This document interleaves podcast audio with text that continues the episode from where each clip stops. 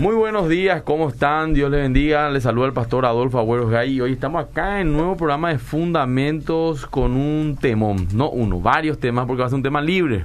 Pero quiero presentarle antes que nada a mi querido amigo, colega, el pastor Luis Salomón, que está acá ayudando en la conducción. ¿Cómo está, querido pastor? Muy bien, pastor. Muy buenos días a toda la audiencia. Muy buenos días también acá a, la, a, los, a los invitados que tenemos en cabina. Enseguida le presentamos. Sí, sí. Es realmente siempre un privilegio poder compartir un programa como este con mucha responsabilidad también, ¿verdad? Porque a partir de un programa como este nos estamos equipando como pueblo de Dios, como siempre, para ser testigos de Cristo en un mundo que vive sin Dios y sin esperanza. Y que reclama eh, que la gente le dé explicación de su fe, ¿verdad? Y para eso estamos, ¿verdad? Así mismo. Pero bueno, hoy le tenemos a nuestro querido amigo ya varias veces en el programa y parte del equipo también, Edwin y nuestro querido amigo Jorge también. Vamos a empezar con Jorge. ¿Cómo te va, Jorge? ¿Qué tal, Pastor Adolfo? Pastor Luis, Edwin, a la audiencia también. Que el Señor les bendiga. Estamos con un tema muy importante, un tema que vamos a hacer en cada tanto, ¿verdad? Que es un tema libre porque queremos interactuar con, con la gente que nos escucha, queremos responder sus preguntas particulares que tienen que ver con la defensa de la fe cristiana. Entonces, que el Señor nos ayude hoy. Ambos son del Ministerio Gracia y Verdad, que son un ministerio apologética muy bueno, que dan charlas por todos lados, artículos interesantes, siguen en sus redes sociales. Y bueno, ahora con nosotros Edwin, ¿qué tal Edwin? Así es, muy buen día para todos. Es como siempre un placer estar en, este, en esta cabina de la radio compartiendo con estos poderosos hermanos en la fe. También para hablarle a esta audiencia que siempre comparte con nosotros, con sus preguntas, con sus dudas, o con sus saludos, felicitaciones también, que, también ayudan y aportan, ¿verdad? Hoy vamos a hablar sobre por qué somos cristianos. Vamos a tratar de dar una, una serie de razones y principalmente a responder preguntas que la gente de repente tenga. Pueden preguntarnos por Facebook Live o pueden enviarnos a nuestro WhatsApp. También acá el WhatsApp de la radio, que es el 0972 201-400, repito 0972-201-400. Y vamos a ir yendo y respondiendo lo más que podamos. Así mismo, y si no sabemos algo, le vamos a decir no sabemos y le vamos a traer la respuesta a la próxima. Esa es la ventaja también de cuando Dios te da un poco de humildad y te dice, si no sabes, no sabes, no tenés por qué saberlas todas. O recomendar literatura también, pastor, de repente. Pero también nos va a servir porque la gente puede preguntar algo que nos damos cuenta que no es una respuesta, que tienes un programa entero. Entonces nos sirve a nosotros para poder cargar la programación de fundamentos. Así que si tenés temas sugeridos, mandanos también y preguntas. Preguntas de lo que vos quieras saber hoy en tema apologético, no, no en otra cosa, por favor, ¿verdad? Queremos enfocarnos en lo que el programa, la editorial del programa tiene, ¿verdad? Y bueno, empecemos. ¿Cuál, eh, Jorge o Edwin? ¿Empezamos? Ya, para... para detonador, ¿verdad? Sí, para detonar un poquito el debate, porque como dijimos, nos gustaría más que nada responder a preguntas, pero eh, preguntas de la audiencia, digo bien. Eh, sin embargo, una de las probables respuestas más prontas que un escéptico puede llegar a hacer ante la pregunta de por qué soy cristiano o por qué somos cristianos es eh, en clásico.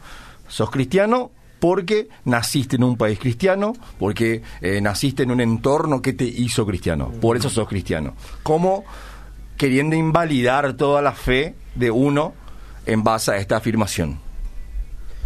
Fíjate que ah, lo, que plantean los escépticos, y de hecho muchos lo ven en las redes sociales, en memes, etcétera, que si por ejemplo hubieses nacido en un país islámico, muy posiblemente seas un, musulmán. Es un clásico. O en, un país asiático, muy posiblemente profeses una religión eh, como la, la, budista, o si no, sos un ateo como en el caso de Japón, por ejemplo, un país bastante secularizado. Pero da la casualidad, la suerte, el azar de que vos naciste en América, por ejemplo, en Occidente, particularmente luego en en Sudamérica donde eh, los países se caracterizan por ser profundamente católicos. O sea, desde el principio luego ya tus padres te criaron en cuna eh, tradicional cristiana, católica, etcétera. Te hacían festejar la Semana Santa, te bautizaron, el famoso meme te bautizaron sin tu permiso te llevaron a hacer la confirmación, te ibas a misa los domingos, em, no sé, viste algún que otra película cristiana, cuando alguien fallecía te ibas a ver velorios cristianos, etcétera, y eso en términos sociológicos fue formando tu cosmovisión religiosa. En pocas palabras, sos cristiano porque así te criaron y porque naciste en un territorio como tal. Sin embargo, esto puede ser reducido, puede ser respondido de la siguiente manera. Es una falacia genética. ¿Qué es una falacia? Una falacia es una violación de principios lógicos a la hora de comunicarte. Cuando alguien que vos, o con, con, con, quien vos te estás comunicando, te dice algo que no tiene sentido lógico, esa es una posible falacia. La falacia genética consiste en desacreditar una afirmación, una proposición por el simple hecho de su procedencia. Esa es una falacia genética. Les doy un ejemplo. Si vos lees en un cómic, una historieta cómica, que la Tierra es esférica y vos decís, bueno, la Tierra no es esférica porque lo leí en un cómic, esa es una falacia genética. La Tierra sigue siendo esférica, sea de donde sea que vos hayas sacado esa información. Otro ejemplo de falacia genética es que Adolf Hitler venga y te diga que matar está mal. Claro. Porque Adolf Hitler en realidad mataba y seguramente su cosmovisión le decía que era conveniente. Bueno, no importa de dónde provenga esa afirmación, es verdad por más de que lo diga Adolf Hitler. Esa es una falacia genética. En pocas palabras, el cristianismo puede ser verdad independientemente de dónde vos hayas nacido. Vos podés nacer en un país de cultura tradicional cristiana y sos cristiano, te formaste al menos en esa cultura, porque también quiero hablar y decir, seguramente acá los pastores pueden aportar de que eh, el hecho que haya sido criado como tal no quiere decir que seas cristiano.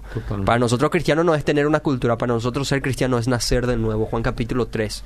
Así es. Por otro lado, algo bastante interesante es que cuando una persona se expone a la evidencia, a los hechos, sea de la cosmovisión que fuese, seas de Occidente o no, seas de la religión que fuese, usualmente las personas tienden a volverse cristianas una vez que son expuestos a la evidencia, por ejemplo. Lo cual es bastante conveniente. Yo no conozco a una persona, y ustedes me pueden decir, una persona que en virtud de analizar las evidencias razonables se haya vuelto, por ejemplo, budista, o musulmán, o hinduista. Siempre se vuelven a esas corrientes por razones filosóficas porque suena bien, porque es ideológico, es lindo, te da una especie de virtud ética en tu vida, etcétera, conocer ciertos principios, pero no porque sea verdad o esté sustentada en la realidad. También en busca de una respuesta, a veces la gente se suma a ese tipo de religiones, ¿verdad? Porque en realidad, sí, en realidad lo que el hombre toda su vida hace, eh, incluso sin darse cuenta muchas veces es buscarle a Dios, ¿verdad? O sea, su, su, mayor necesidad, la mayor necesidad del alma humana es la presencia de Dios en su vida, ¿verdad? Y en busca de eso muchas veces uno se, se introduce y se involucra en filosofías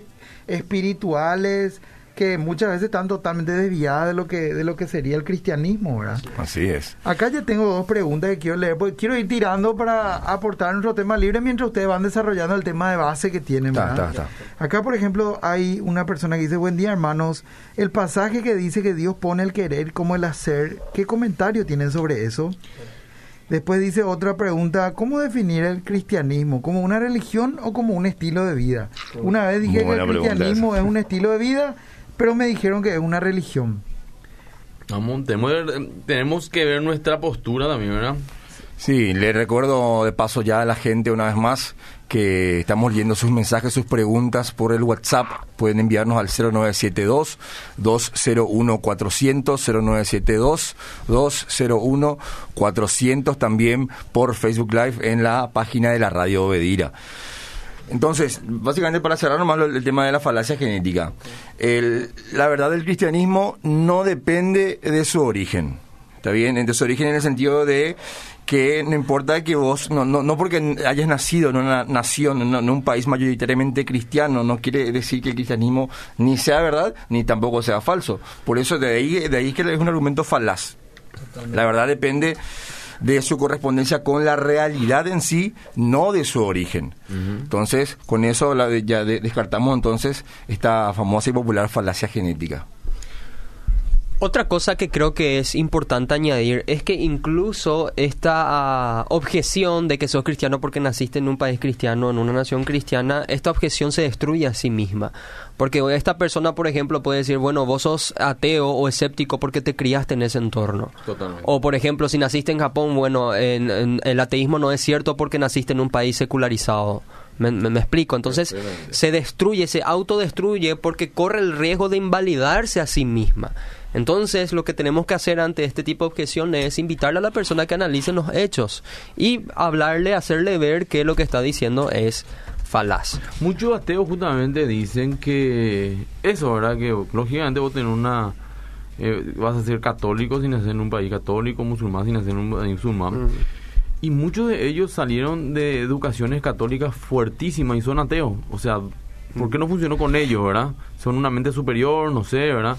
Ahora, después otro ateo amigo mío me dijo, no, no, no, uno tiene una predisposición y bueno, puede ser cierto, una predisposición, pero a la larga pues también nosotros creemos en que Dios, en su infinita misericordia también, escoge a lo suyo, ¿verdad? No importa dónde haya nacido. Entonces yo tengo que tener una pre- predisposición a haber sido musulmán, por ejemplo, mi abuelo era musulmán. Eh, pero sin embargo, no solamente soy cristiano, soy pastor. o sea, estoy totalmente en la otra vereda, ¿verdad? Eh, entonces, no, no pasa tanto por ese lado. Claro. Eh, es una falacia realmente y es muy sencilla, entre comillas, es muy simplista, esa es la palabra, ¿verdad? Dentro de todo. Pero sin embargo, muy repetida, ¿eh? muy Sí, repetida. sí. Y, y cualquier persona que de repente no, no, no sepa la respuesta a, a la pregunta, le puede chocar, se puede quedar pensando, dudando ahí. se también en offside, ¿verdad? Porque de repente si uno no está entrenado un poquito, se va a quedar ahí como que... mm. Totalmente. Y si no está sólido en su fe, inclusive puede llegar a dudar, ¿no es cierto? Así Pero incluso, o sea, podemos irnos más todavía, ¿verdad? Y si queremos ser, de alguna manera, basarnos un poquito en alguna experiencia específica, que lógicamente la experiencia no es la línea por medio de la cual tendríamos que dirigir nuestra, nuestra argumentación, ¿verdad? Pero de todo modo es válido para ciertos casos de personas que incluso pueden testificar abiertamente que ocurrió esto con sus vidas. En países donde el, por ejemplo, la religión musulmana es muy cerrada y muy radicalizada, hay testimonios verídicos de personas que el Señor Jesucristo mismo se les ha aparecido en sueños y les ha enseñado quién es Él. Así es. A partir de ese momento, al día siguiente, esa persona abandonaba su religión cultural, que es el islamismo, el musulmán, eh, ser musulmán, y empezaba a ser un seguidor de Cristo. Muchos de ellos, lógicamente, a expensas de perder toda su vida, porque eso implica el hecho de seguir a Cristo en estas religiones muy cerradas y radicalizadas. Y, y bueno, o sea, ahí podemos ver que en una cultura totalmente cerrada, aún en esos lugares Dios sigue haciendo su obra, ¿verdad? Imagínate. Y retomando un poquito una de las preguntas que dijiste, mi querido Luis Salomón. pregunté- alguien preguntó si cristianismo qué es lo que es. ¿Religión o Sí. relación? Decía, Es ¿verdad? una pregunta, sí. Y la verdad que es, es una pregunta muy interesante porque creo que parte de una frase muy repetida en más todavía creo yo en los últimos años al respecto de que Jesús no es religión, Jesús es relación, dicen algunos, ¿verdad? Y, y lo dicen con, con- con convicción, como que como quien dice una verdad absoluta, ¿verdad? Pero qué tan cierto lo que esto es, hasta qué punto esta afirmación tiene sentido siquiera. Desde mi punto de vista, eh, para responder a esta pregunta, porque creo que abarca más de lo que implica realmente, de lo que la, la- la pregunta en sí dice, yo creo particularmente que el cristianismo es una religión.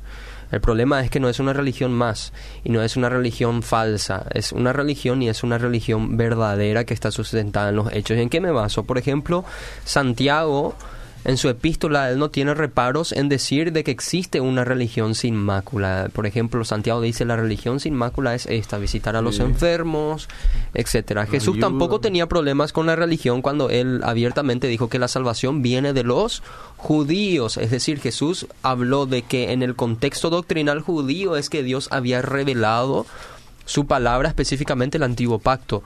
Em, creo que el, el problema que hay con las personas que insisten en que el cristianismo no es una religión es porque en cierto sentido el concepto de religión ha sido muy satanizado, ha sido muy desvirtuado por lo que ellos creen que implica, sobre todo en esta época posmoderna, ¿verdad? En donde todo lo que tenga que ver con letras, donde todo lo que tenga que ver con entrenamiento de la mente, Sí. eh, con todo lo que tenga que ver con un estudio bíblico, un discipulado realmente bíblico, está desvirtuado. Ellos ya no quieren más saber nada de letras. De hecho, dicen luego, la letra te mata, basándose equivocadamente en ese versículo. Entonces, creo que la, la objeción parte por ahí, de que ellos quieren presentarle a Jesús de una manera tal que sea atractiva para las personas que no quieren ser dogmatizadas, por así decir, que no quieren ser culturalizadas por lo que te diga un pastor, por lo que te diga un sacerdote, etcétera, sino una relación más espontánea, más light, de repente así vos nomás intimidad.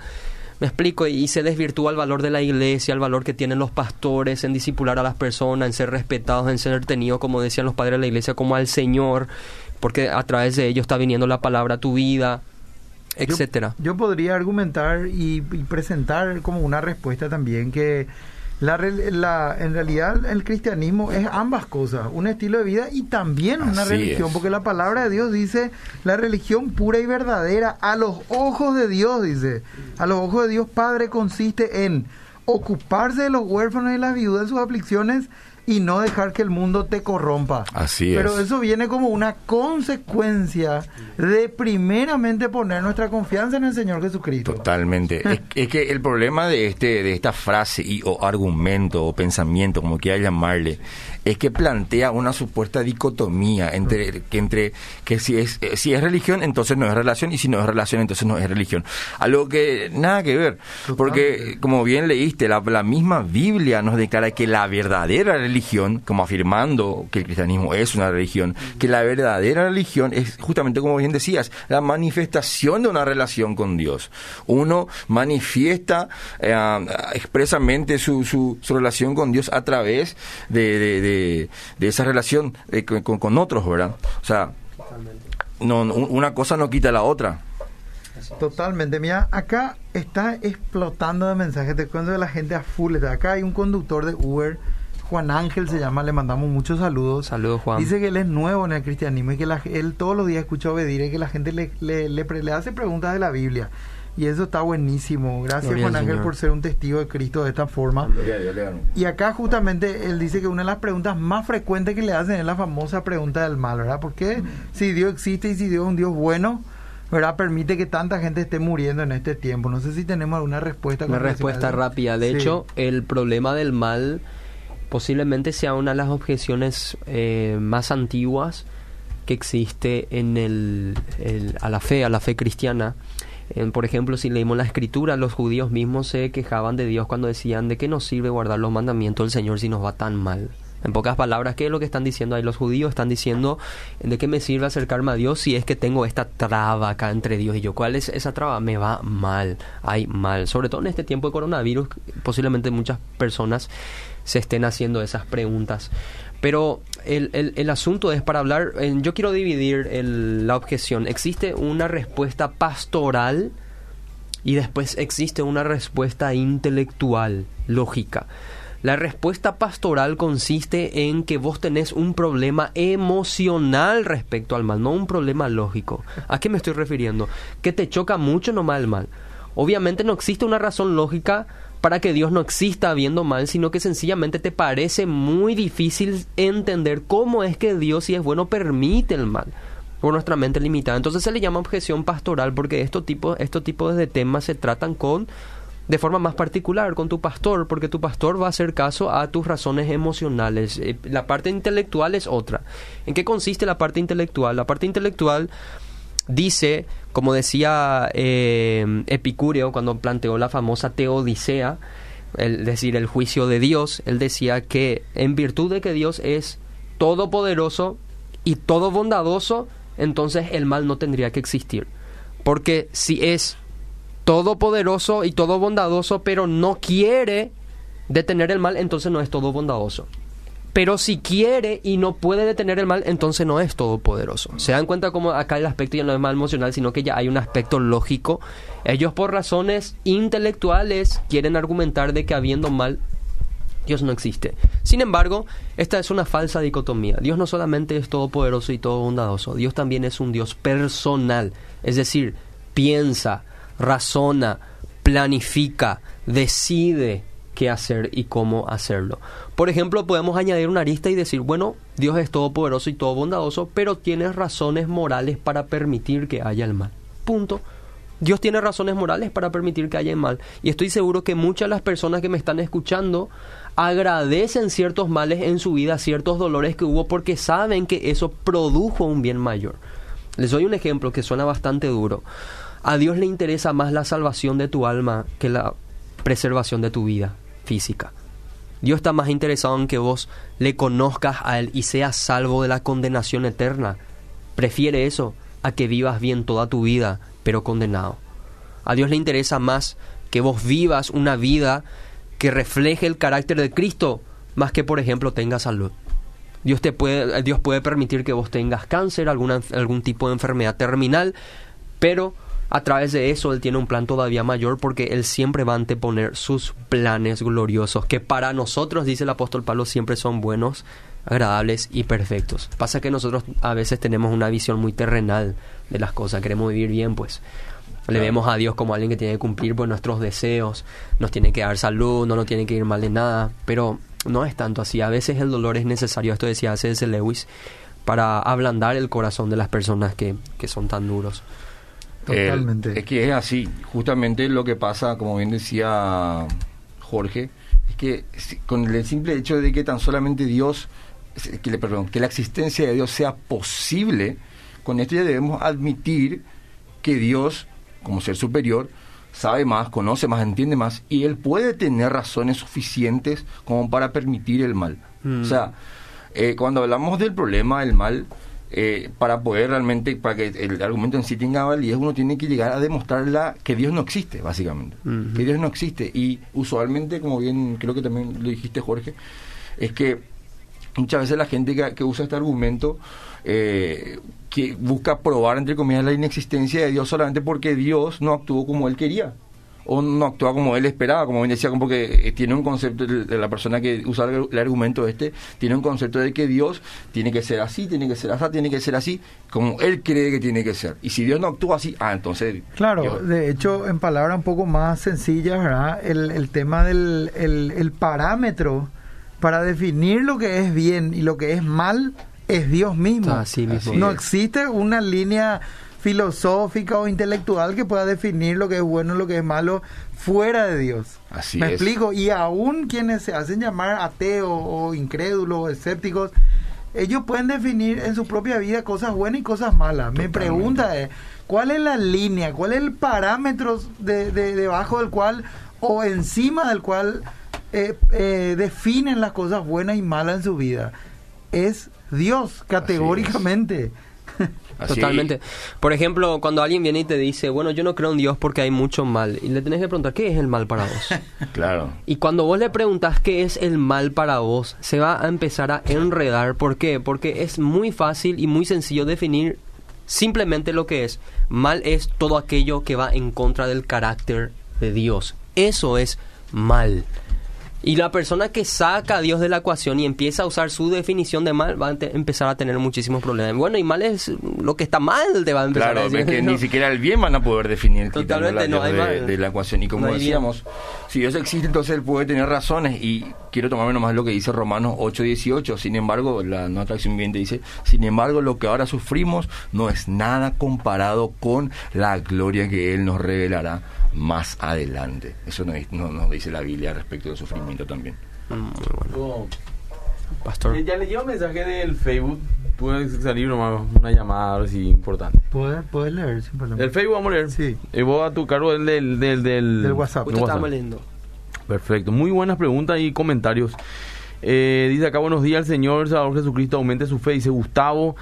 Eh, después dice acá. Bendecido tema, Ángela dice, Ángela Barreto, Aldo Ponce dice, Cristo debe ser la esencia del ser humano, Cristo debe ser nuestra identidad, la única verdad es Cristo. Hola, bendición hermano, dice Manuel. Una pregunta, ¿de dónde viene ese versículo bíblico que dice, nadie es profeta en su tierra? Ese es el famoso ejemplo que te dan por ser cristiano y contar tu testimonio y deseo que toda tu familia se convierta, de que toda tu familia se convierta. Eso lo dijo Jesús y no es textualmente así, pero sí, es prácticamente lo que dijo, ¿verdad? Eh, buenos días, fundamentos, bendiciones desde Victoria, España, dice. Saludos. Hoy, hoy día países como India, donde se practica el hinduismo, muchos se convierten a Cristo. O Pakistán, China o países africanos donde practican, practican la brujería, se vuelven a ser cristianos totalmente. Así es. Eh, impresionante el, crecimiento cristiano que hay en China y en África. En África lo hace años están experimentando eso, eh, países musulmanes donde tienen a nada más y nada menos que los más, eh, digamos, extremistas musulmanes. No es los países árabes, son los países africanos, ¿verdad? Justamente hace poco con Luis estuvimos viendo unos videos de, de Mozambique y Malawi impresionantes, realmente hay que orar por esa gente. En el hecho etimológico de la palabra religión, claro que es una religión ya que contiene dogmas, costumbres, etcétera, y a la vez indudablemente produce una relación totalmente, Carlos.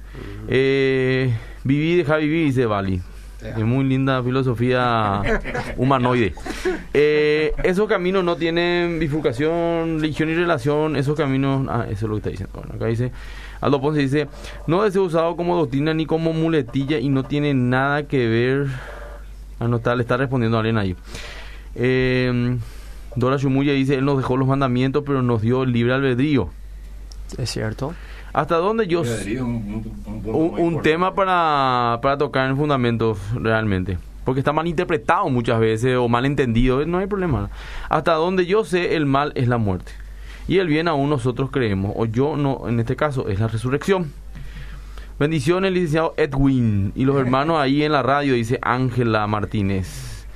Saludo a. ¿no quiere Un mandar? saludo a Ángela, eh, mi vecina, Ah, amiga de la familia, un saludo para ella. Qué bueno.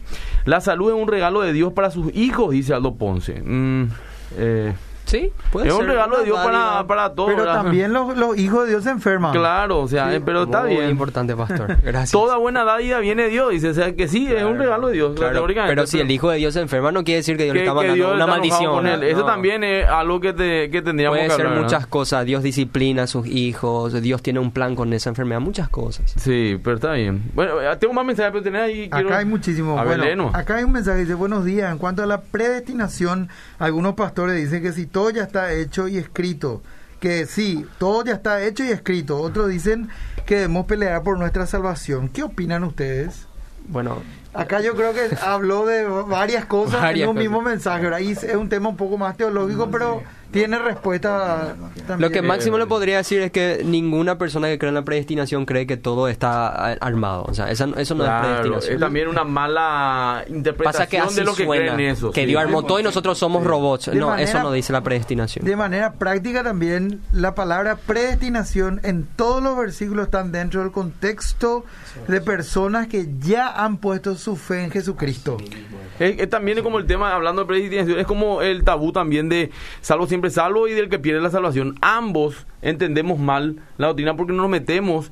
La doctrina a del otro. La doctrina, exactamente. Uno entiende mal la doctrina del otro y el Así otro es. mal la doctrina del otro. Porque realmente no nos metemos o no queremos seguramente. ¿verdad? Y la, no- y la Biblia no dice pelear por nuestra salvación, la Biblia dice ocupate en tu Sí, salvación. pero, pero Sí. como te digo nuevamente, está mal interpretado. Es- Ah, Es que vamos. claro, es que eh, automáticamente de repente re- relacionan esa esa predestin- predestinación con determinismo, ¿verdad? con un Sí. determinismo de Claro. que todo ya está determinado y, y- y no importa más o menos qué acción vos tomes, eh, ya está determinado eh, esto todo.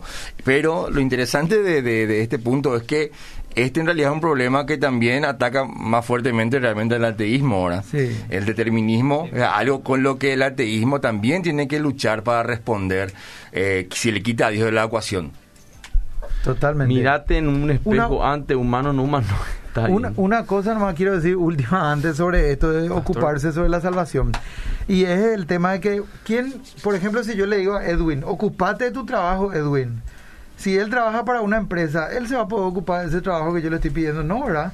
Él tiene que tener ese trabajo para el cual le está desarrollando y ahí yo le puedo decir, ocupate de ese trabajo. Primero tiene que tener el ¿Entendés trabajo. lo que te digo? O sea, el contexto es otra vez que una persona que puso su confianza en Cristo tiene que ocuparse en crecer espiritualmente y en vivir para la gloria de Dios desde adentro, ¿verdad? Así Creo mismo. que ese es un poquito explicando sin fuera de todo dogmatismo, explicando un poquito el verdadero El significado texto, de ese texto. la exégesis. Incluso yo le invito a la persona que estudie ese mismo texto donde dice ocupaos de vuestra salvación con temor y temblor, que la lea en la versión NTV y la versión NTV dice vivan de tal manera como fueron llamados. Es decir, si vos sos cristiano, viví como cristiano. Entiendo. Lo que está diciendo el pastor Luis. Sé Eso nomás le está diciendo. Sé coherente, hermano. No le está diciendo eh, mantener tu salvación con tus obras porque el Señor te la va a sacar, por ejemplo. No, no, Bueno. no está diciendo eso. Acá Bali, el que dijo vete en el espejo, entendió mal lo que quise decir. Cuando él puso vivir, deja vivir, yo no hablé de él y que yo soy un extraterrestre, estoy hablando de la filosofía nomás que usó. Entonces no quiero Cuando dijo humanoide, el pastor no estaba hablando de, de Bonnie de hablando mí, de claro. humanos. A eso me refiero. Acá lo único que se le dice repti es a José. Ah, ah, acá, de- No, claro, lo que hablaba el pastor es de la filosofía humanista, ¿verdad? Claro. Enfocada en el hombre, sin, sin, sin, sin Dios. En la, en la ecuación. ¿Qué más preguntas tenemos por allá? Unas cuantas preguntas. Muchísimas. Buen día, mi nombre es Carolina. Lee 5 o 6 y después vamos a elegir uno para pues no vamos a poder responder todas las moras. Buen día, mi nombre es Carolina, es la primera vez que escucho este programa. Mi inquietud es la siguiente, ¿qué pasa con esas miles de personas que crecen en otras culturas y religiones y desconocen el cristianismo? Por ejemplo, eh, perdón, sí, desconocen el cristianismo, mueren así, ¿y qué pasa con ellos? Ejemplo, mujeres musulmanas que prácticamente bueno. viven en el régimen de su cultura y de su religión y de lo que sus esposos ordene, dice. Ese es un clásico. Te voy a Sí. contar una anécdota que el pastor Emilio vivió y contó, ¿verdad? Eh, no sé si voy a contar exactamente, pero nosotros teníamos nuestro finado pastor Sarubi. Y dice que el pastor Emilio se fue una vez cuando era mucho más joven, estudiaba la palabra con él. Más joven inclusive que nosotros que estamos acá, ¿verdad? Eh, y no sé, entró en un debate o algo así, le, le, le dijo que ¿qué pasa con esos africanos que nunca escuchaban la palabra de Dios, bla, bla, bla? Y el pastor Sarubi le dice algo eh, en su momento que eh, me causó risa, pero me, me gustó así su, su salida. Le dice, eh, vos la amás a esos africanos que ni siquiera conocés, le dice, claro que sí, yo pienso, yo con-". bueno, Dios le ama más que vos, no te vayas a preocupar, vos preocupate por vos y dejarle nomás a Dios que se preocupe por ellos, ya va, a hacerle saber a quién y a quién no. Entonces como que Emil ahí dice que tuvo paz. Qué buena base. Porque, claro, eso por pues- la respuesta. Claro. Ahora, eso es algo lógicamente un poco superficial nomás, hay una respuesta más profunda. Pero no creo que, creo que es fundamental. Yo justamente iba a decir algo similar. Iba a decir que antes de dar una respuesta, quiero rápidamente dar lo que dicen los teólogos al respecto. Pero digo que sea cual fuere la respuesta o el destino final de estas personas, Dios siempre va a seguir siendo bueno y justo. O sea, lo que Dios decía en cuanto a esta situación es bueno y justo porque Dios es bueno y justo. Solamente eso. O sea, en primer lugar tenemos que confiar en nuestro Dios en cuanto a lo que Él va a hacer. Exacto. Aparte, Dios tiene cuidado, dice, o sea, Él sabe. Exactamente. Él sabe. De hecho, eh, fíjate lo siguiente bebé, a, a esta persona que preguntó. Nosotros no merecíamos la salvación en primer lugar. O sea, a mí tampoco él es más propenso a recibir, eh, a tener fe en mí. Bueno, le voy a salvar a este. No, Dios no actúa de esa manera. Tanto vos, que naciste en esta cultura y tenés entre comillas esta suerte, como los que están allá, merecen la misma condenación porque son pecadores. En primer lugar. O sea, Dios va a ser justo si te condena. Si decide no hacerte nada, va a ser justo, no va a ser malo. Y si te salva, va a ser grato contigo, es decir, va a tener gracia. Pero sabes lo que Dios nunca va a ser injusto. Claro. ¿Se dan cuenta? Como en realidad... contra su naturaleza. eh, Él Exactamente. Es justo. Bueno, ¿y por qué entonces te salvó a vos, Pastor Adolfo? Te mere- No, no me merecía. Tuvo gracia nomás. Pero no fue injusto ni contigo, ni es injusto con los que no... Que, no, que están allá, que na- nacieron en una cultura un poco más difícil, por así decirlo. bueno. Por otro lado, yo diría también lo que dijo el pastor Luis al principio. Al principio, si Dios va a salvar a alguien, incluso hasta no hay misioneros que lleguen allá, Dios va a buscar la manera, te va a mandar un profeta. En este caso de estas personas, Jesús se le aparecía en sueños y yo creo que el Señor actúa de esa manera. Por ejemplo, tenemos el caso del centurión, de, de, de Cornelio, uno de los primeros gentiles en ser bautizados según el libro de los Hechos. ¿Cómo fue salvo él? Se le apareció un ángel. Y después se fue enviado Pedro para que se le predique el Evangelio. Él le quería salvar, entonces Dios buscó la forma de hacerlo. Y estoy seguro que lo va a hacer para con aquellos que van a creer en él. Totalmente. Aparte, Dios tiene mil maneras de hacer lo que vos crees que es imposible. Eh, así que no te preocupes, Él es soberano y no depende de nuestras estrategias. Acá Vali es. me responde, sí, soy humanista. Bueno, Vali, qué bueno. O sea, sigue escuchándonos. Ya está aclarado entonces que fue la filosofía, no la persona. Hay más preguntas, mi querido. Sí. Vamos a continuar. Ya que Buenos, es di- tema libre, ¿no? buenos días. ¿Y uno que practica la religión católica puede ser salvo? Después otra persona dice, buenos días, es posible que se evangelice a una persona casada, pero con una nueva pareja y con hijos que y con hijos que no son cristianos. Me da vergüenza, dice. ¿no? A todo el mundo hay que eh, edi- eh, predicarle la verdad, ¿verdad? Eso dice la palabra. Todos pueden llegar a ser salvos. Entre comillas, eh, bueno, es una forma de expresar, lógicamente, ¿verdad? Pero, Claro. porque dice que un católico, pues, un musulmán, eh, espera, depende de Cristo, entre El, ca- paréntesis. el camino es Cristo. Claro, no, la religión. No la religión. Dios Eh, quiere que todos se salven y vengan al conocimiento de la verdad. Pero eh, no sé a qué se refiere en su pregunta. Si yo por, por, por, por alguna puedo llegar al conocimiento por ser católico, ser musulmán, por ser- yo creo que sí, Claro, ¿verdad? Claro que depende sí. de Dios. En algo que estamos de acuerdo es que la institución no te salva. Es Cristo el que salva. Entonces, poné tu confianza en el Señor Jesucristo y después hablamos de las cu- cuestiones más periféricas, ¿verdad? Y en cuanto a evangelizar también, eh, como ya respondiste, todos tenemos que evangelizar y con más razón si es que creemos que estamos incurriendo en graves males, errores o pecados, ¿verdad? Imagínate que, por ejemplo, tenemos que recordarle nomás a las personas que hacen esta pregunta, ¿cómo una persona llega a ser salva? La escritura dice, eh, afiliándote con los protestantes. No, de ninguna manera. Una persona es salva depositando su fe en Cristo, arrepintiendo de sus pecados, conversión, fe y arrepentimiento, esas dos cosas. ¿Un católico puede hacer eso? Por supuesto que puede hacer. De hecho, estoy seguro que hay católicos que creen genuinamente en Cristo y confían en el sacrificio de Cristo, pero te dirán, pero es idólatra. Bueno, a veces vos también sos idólatra. No, de hecho, de hecho, muchos evangélicos dicen, no, yo no soy idólatra, yo no adoro imágenes, pero no se va al culto porque ah, tiene que ver su partido de fútbol. Y que es fácil criticar al que peca diferente de vos. Apenas una llovina y no se va al culto, como decía el pastor Emilio antes, no, no me fui al culto para por qué no andaba la radio de mi auto. Sí, se compuso mi auto y no andaba la radio. Acá dice alguien, quisiera que opinen si es bueno que entablemos amistad con ateo con metele la, claro que sí, ojalá. nos manda a hacer luz más que la, la, identidad que Cristo nos dio fue la de ser sal y de ser luz. Totalmente.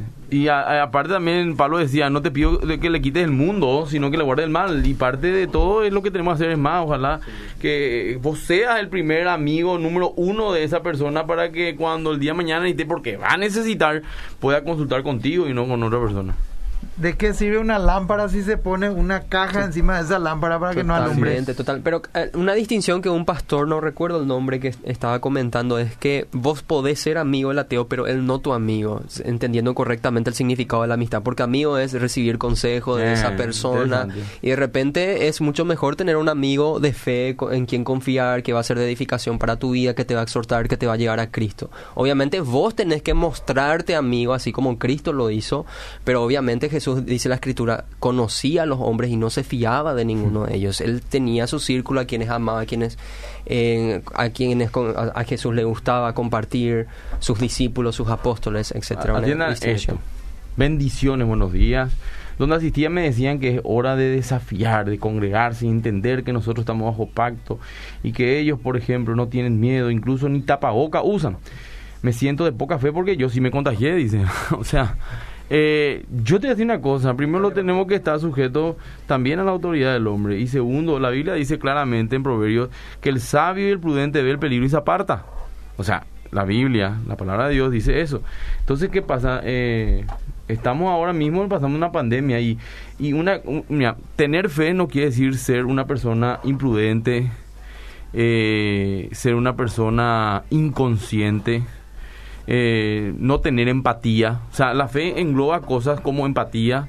Eh, yo no puedo agarrar y desafiar cosas. Yo solamente puedo tener fe, pero el otro no. Entonces, por amor al otro, yo tengo que también cuidarme. No sé si me explico. Totalmente. Lo que decía Martín Lutero, eh, tengo fe, pero me lavaré mis manos eh, voy a eh, asearme correctamente, voy a guardar distancia, etcétera. Eso no quita que tenga fe. Ahora, estas personas que predican este tipo de mensajes, que si tenés fe no use tapaboca, ¿será que estas personas ponen llave a su puerta, por ejemplo, por las noches? ¿Estás seguro que sí? Si tienen auto, ¿será que dejan abierta la puerta del auto con la llave ahí? Ellos eligen nomás en qué mostrar su fe y en qué no, pero te aseguro que los otros no lo van a, no lo van a hacer porque es riesgoso. Entonces, esta teología está desvirtuada en ese sentido. Y claro, eh, parte también de un, un pensamiento errado, de una vez más una falsa dicotomía entre la fe y la razón. Como que si, si yo tengo fe, tengo, tengo que anular mi razón, tengo, tengo que dejar de pensar ya ah. y actúo irracionalmente. Sin embargo, nosotros nos encontramos que, que, la palabra de Dios nos manda a amarle a Dios también con toda nuestra mente. La fe cristiana es una fe totalmente racional uno tiene, uno, uno tiene la capacidad de entender eh, por qué cree lo que cree, de razonar su fe. Totalmente. Dios nos dio cerebro por alguna razón, así que usémoslo. A ver, Luis, ¿qué más? Sí, muchísimos mensajes ahí. Por favor, Bueno, acá dice un mensaje. De seguido le cinco, eso te dije de la otra. Son tan interesantes las preguntas que nos quedamos cada una. Gracias. Bueno, buenos días, bendiciones. Me dicen que si no guardo el sábado no seré salva. ¿Qué opinan sobre eso? Seguí no va leyendo. Después dice otro mensaje, necesito que me encaminen. Buen día, pastores, soy nuevo en el cristianismo, estoy yendo a una iglesia pentecostal. Ellos no usan pantalón eh, y no cortan las mujeres sus cabellos. ¿Qué piensan sobre eso? El tema doctrinal. Pues son cuestiones más externas que otra cosa. ¿Qué pasa si una persona escudriña la palabra de Dios y lleva a otra persona lo aprendido, pero es católico? ¿Está en lo correcto? Buen día y bendiciones. Categóricamente sí.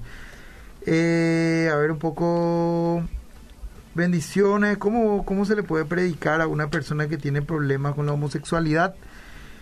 El Salmo 19 confirma que la naturaleza misma cuenta la gloria de Dios, dice otra persona. Pienso que Dios a todos les da la oportunidad de creer en Él, por más que el Evangelio no llegue a esos lugares cerrados. Dios se encargará de hacerles llegar el mensaje de alguna u otra forma. Yo creo eso. Después dice otro mensaje, bendiciones para todos. ¿Cómo se puede conciliar el pecado original que parece contradecir el propio principio de Dios de que los hijos no cargarán por el pecado de los padres? Dice. Después dice otro mensaje, a ver un poco, acá alguien le está, parece a Jorge o a Edwin, hay un RC Sproul Junior entre ustedes, dice. Buen día, ¿qué Eso, opinan? ¿Qué opinan? No. No, No. ¿Qué, para ahora. ¿Qué opinan por dar ofrenda por alguien para que Dios actúe como hicieron en la antigüedad? Estoy pensando. Interesante Que- pregunta. muchísimas preguntas muy ¿Qué buenas. opinan por dar ofrenda por alguien para que Dios Yo- actúe yo como entendí. en la antigüedad? Como Estoy- que ayudarle a Jorge y entonces me voy y entro una Claro. ofrenda especial para que Dios le ayude a Jorge. O le evangeliza a Jorge o le convierta a Jorge. Eso está haciendo como un pacto ahí. Y bueno, o sea, yo tengo mi pensamiento al respecto, pero no sé si tienen una respuesta. ¿Podemos seguir después con la... Sí, con si los querés opinar sobre eso y seguimos. Yo creo que la- las ofrendas que nosotros damos hoy en día, primer lugar, luego es en gratitud a lo que Cristo ya hizo por, para salvarnos de nuestros pecados y para que la obra de Dios continúe. Obviamente tenemos la libertad de acercarnos a Dios en- en- para pedirle al Señor un favor, pero sus favores y bendiciones para nuestra vida, para nuestra familia, para nuestros esposos y para a favor de otra persona. Y a eso se le llama interceder por la persona, ¿verdad? Ahora, el punto es que damos nuestras ofrendas, la Biblia claramente dice que no debe ser por necesidad, no debe ser por obligación, debe hacerse con un corazón alegre, debe ser de forma voluntaria. O sea, a ver, estamos hablando que evidentemente esto no es un negocio de nosotros con Dios, ni, ni de Dios con nosotros. ¿Me explico? Bueno, ¿Cuánto cuesta tu milagro? Ese también tuvo... Y claro, porque es más o menos eso, dice, ¿verdad? No, es así. Dios no funciona así. El que te dije eso, vos tenés que entregar una ofrenda especial para que Dios cumpla eso. No, es así. Primero, no hay nada que vos le entregues a Dios que a Él le pueda, entre comillas... eh, Que Él ya no te haya dado Claro, antes. o como ver, decirle a la pucha, mira, poco me dio un millón, voy a dar. No, no, Dios no es así. Ese es cuando le miramos a Dios con nuestra óptica y no como la palabra de Dios dice. Pues si por la antigüedad hacían así. En serio, lee bien el contexto cuando se dan esas cosas. Primero tenemos que entender que el pacto nunca nació del hombre, siempre nació de Dios. Eso es, tienen que saber. ¿Por qué? Porque el hombre no, no es falible. Muchas veces no vamos a cumplir esas cosas. El único infalible es, es- es Dios, ¿verdad? Ahora, nuevamente, no es un negocio tampoco. Y, y el que te, yo sé que enseñan eso, sinceramente hablando, y está mal. Eh, como dijo ya el pastor Luis, no le voy a agregar más nada a ese tema. Eh, uno no lo hace para ver si Dios hace o no a los respetos, porque si no te va con una falsa, incorrecta expectativa. Dios va a hacer lo que tiene que hacer. Y no importa lo que hagas, vos que tenés que hacer, eh, orar por esa persona, calibrar tu corazón al de Dios y seguir predicando la palabra. Dice, entre paréntesis, eh, para darte esta oportunidad sobre la ofrenda, sí que tenía algo que decir. Alguien dijo, ¿cómo predico a un homosexual? Igual que a todos, con la palabra de Dios. Totalmente. Con la palabra de Dios. ¿Y cuál es la estrategia? Estate cerca de esa persona. Estate, ayudarle en lo que puedas. Eh, servirle con amor.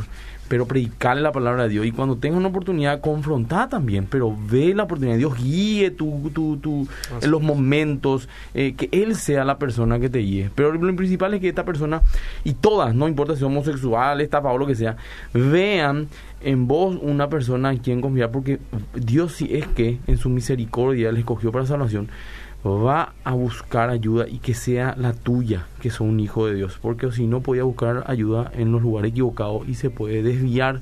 Entonces lo mejor es que vos seas esa persona que cualquier cosa esté atento. Yo hay gente que, ah, ya estoy cansado de escuchar que me predicas siempre. Bueno, no te voy a predicar todos los días o, o cada día por medio le mando un mensaje. ¿Qué tal está? Cualquier cosa estoy a tu disposición. Ese es mi mensaje. Y vos tenés que hay un amigo que hace cuatro años era mi mensaje, una vez a la semana le mandaba, bien, estamos todos bien, todo bien. Y me llama, me dice, quiero hablar contigo. Y ahora se está congregando. Pero cuatro años fue decirle, estoy acá, cualquier cosa estoy acá, cualquier cosa estoy acá. Hasta que un día necesitaba que esté ahí. Y estuvimos. A veces no tiene nada que ver ahora mismo, ¿verdad? pero digo, no, en todos los sentidos, la palabra de Dios y el Espíritu Santo de Dios es lo que convierte a la persona en uno. Nosotros sobre, tenemos sobre todo que la persona se sienta amada con el amor de Cristo, ¿verdad? En el sentido, en el buen sentido de la palabra, porque por lo general se ve que de alguna manera eh, personas que tienen estas luchas muchas veces se sienten rechazadas luego de, de principio, ¿verdad? De cuajo. Mira, acá hay un mensaje lindo para ustedes tres. Dice, qué buena onda escuchar a hombres con un buen entendimiento y conocimiento del poder del Espíritu Santo de Dios, dice. Mira, Amén. qué lindo. ¿verdad? ¿Tiene algo que opinar sobre las preguntas? Estamos entre cuatro acá, pastor. No, Cuatro yo soy un conductor, no, yo leo los mensajes. Ja. El, eh, sí, yo creo muy interesante todas las preguntas, aunque noté que la mayoría en realidad tenían un tinte más doctrinal, Doctrinal, más que sí, nada cosas sí, sí. doctrinales.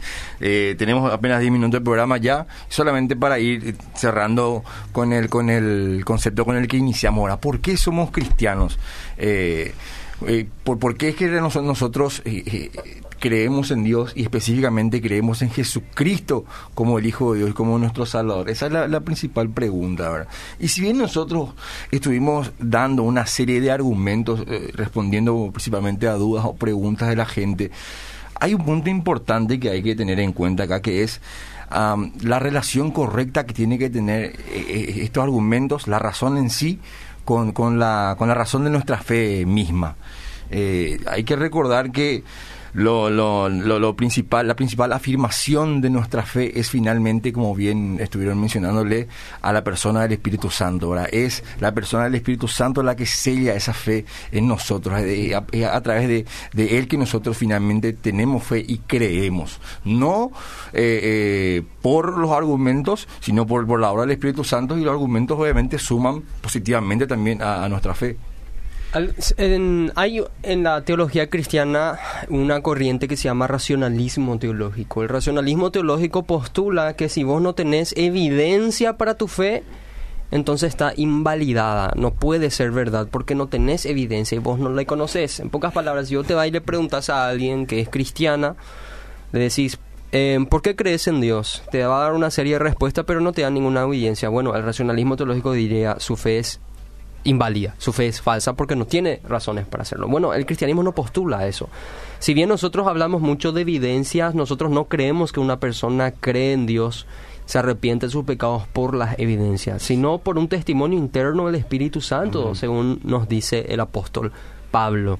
Yo, por ejemplo, y estoy seguro que ninguno en esta mesa se convirtió a la fe cristiana por las evidencias, sino porque fueron visitados por Dios de manera poderosa, se fueron expuestos al Evangelio, eh, en sus corazones fueron expuestos y ustedes cayeron y se rindieron en arrepentimiento y fe. Ahí Por no hubo la evidencia alguna. convicción de- Claro, no, no te hablaron seguramente de los argumentos históricos a favor de la resurrección de Jesús, etcétera, sino el Espíritu Santo te visitó y esa es la principal evidencia, el principal fundamento, la principal razón de tu fe. En pocas palabras, vos no te sientas mal si le decía a una persona, bueno, yo creo en Dios porque tuve una experiencia con el Espíritu Santo. Ahora, ¿cuál es el papel de la evidencia? El papel de la evidencia y la argumentación es una segunda garantía para la fe cristiana y sirve mucho para las labores evangelísticas y para edificar tu propia vida.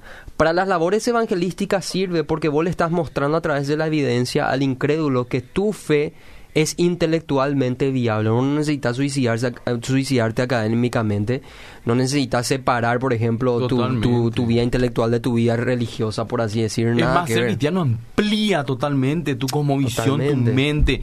Eh, no estás limitado solamente a cuestiones tangibles, físicas o a los Totalmente. espectaculares. Realmente a mí me amplió mucho más mi mente. Usualmente los cristianos son los que más aman la literatura. Te hablo de los buenos cristianos, porque en una realidad también que los cristianos a veces no leen, pero te hablo de los buenos cristianos empiezan a amar la literatura. En primer lugar porque leen un libro bastante difícil de entender, al menos en el lenguaje de la Reina Valera, por ejemplo. Sí.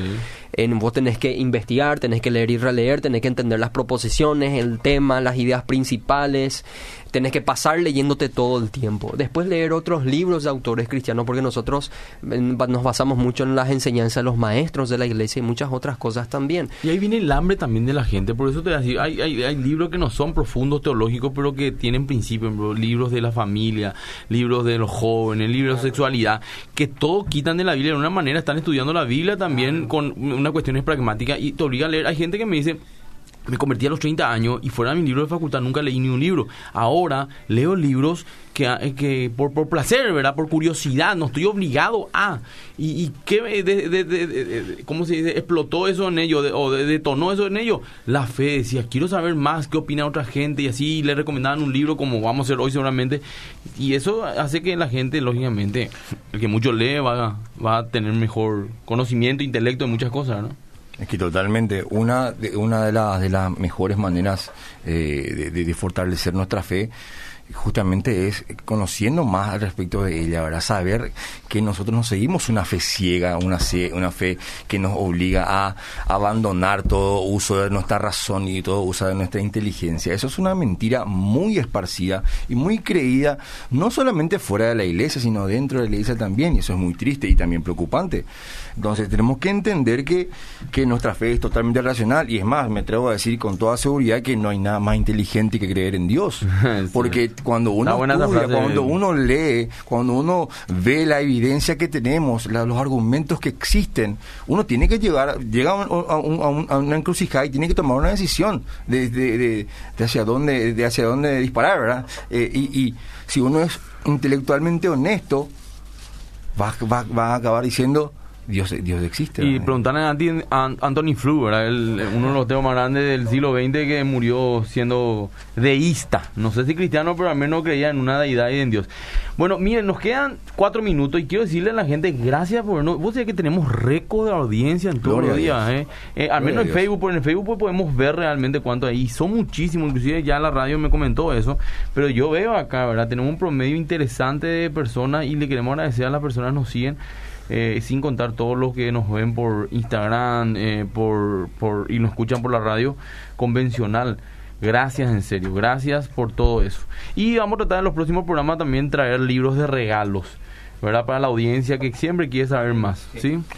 Eh, algo para ir redondeando. Sí, para ir redondeando. Si la, la, gente tiene dudas o consultas sobre su fe, eso no, no tiene por qué ser algo malo o algo negativo, sino todo lo contrario. Esa puede ser una herramienta, la duda puede ser una herramienta fantástica si es bien direccionada, ¿verdad? Nos puede ayudar a hacernos preguntas, a buscar respuestas principalmente, para fortalecer nuestra fe, para entender mejor nuestra fe y también para poder explicarla mejor a otros. Vivimos en un tiempo muy demandante en ese sentido, más todavía con, con, la fe cristiana, ¿verdad?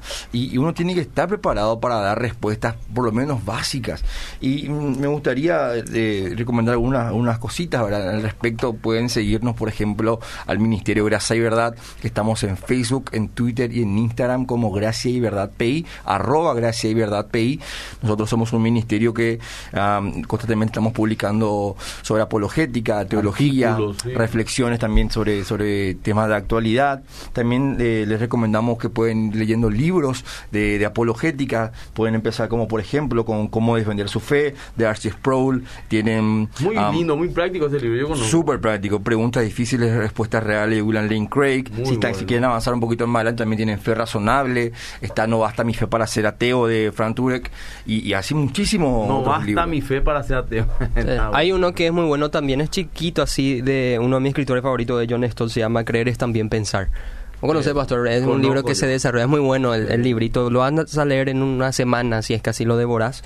También con Gracia y Verdad no solamente publicamos mediáticamente, sino que también damos charla en varias iglesias. Hoy, por ejemplo, vamos a estar en la iglesia eh, Encuentro Cristiano, la iglesia de los hermanos menonitas. ¿Dónde en, queda? Eh, en, Villa Lisa, Mariscal Estigarribia, esquina Boquerón. Villa Lisa. ¿Y qué hora van a estar? Eh, voy a estar a partir de las 19 y 30 horas hablando del Jesús histórico. Espectacular. Así que si puede ir, ahí la gente de Villaliza nos escucha muchísimo. Ahí está Jorge con el equipo. Ya como nos vamos quedando sin tiempo, solamente quiero mandar un saludo especial a Rubén Martínez, que está hoy de cumpleaños, así que te mando un abrazo. Y, Gran tecladista. Tremendo. y bueno, para cerrar un poquito, ¿por qué, ¿por qué somos cristianos? ¿Por qué soy cristiano? La pregunta con la que arrancamos. ¿Por qué somos cristianos? Porque por la gracia de Dios, Él ah, se nos reveló. Amén. Por eso. Amén. Por pura gracia y amor. Pastor Luis. Sí, eh, realmente nuestra confianza debe estar puesta en el Señor Jesucristo. Ese es el camino para llegar realmente a ser verdaderamente cristiano.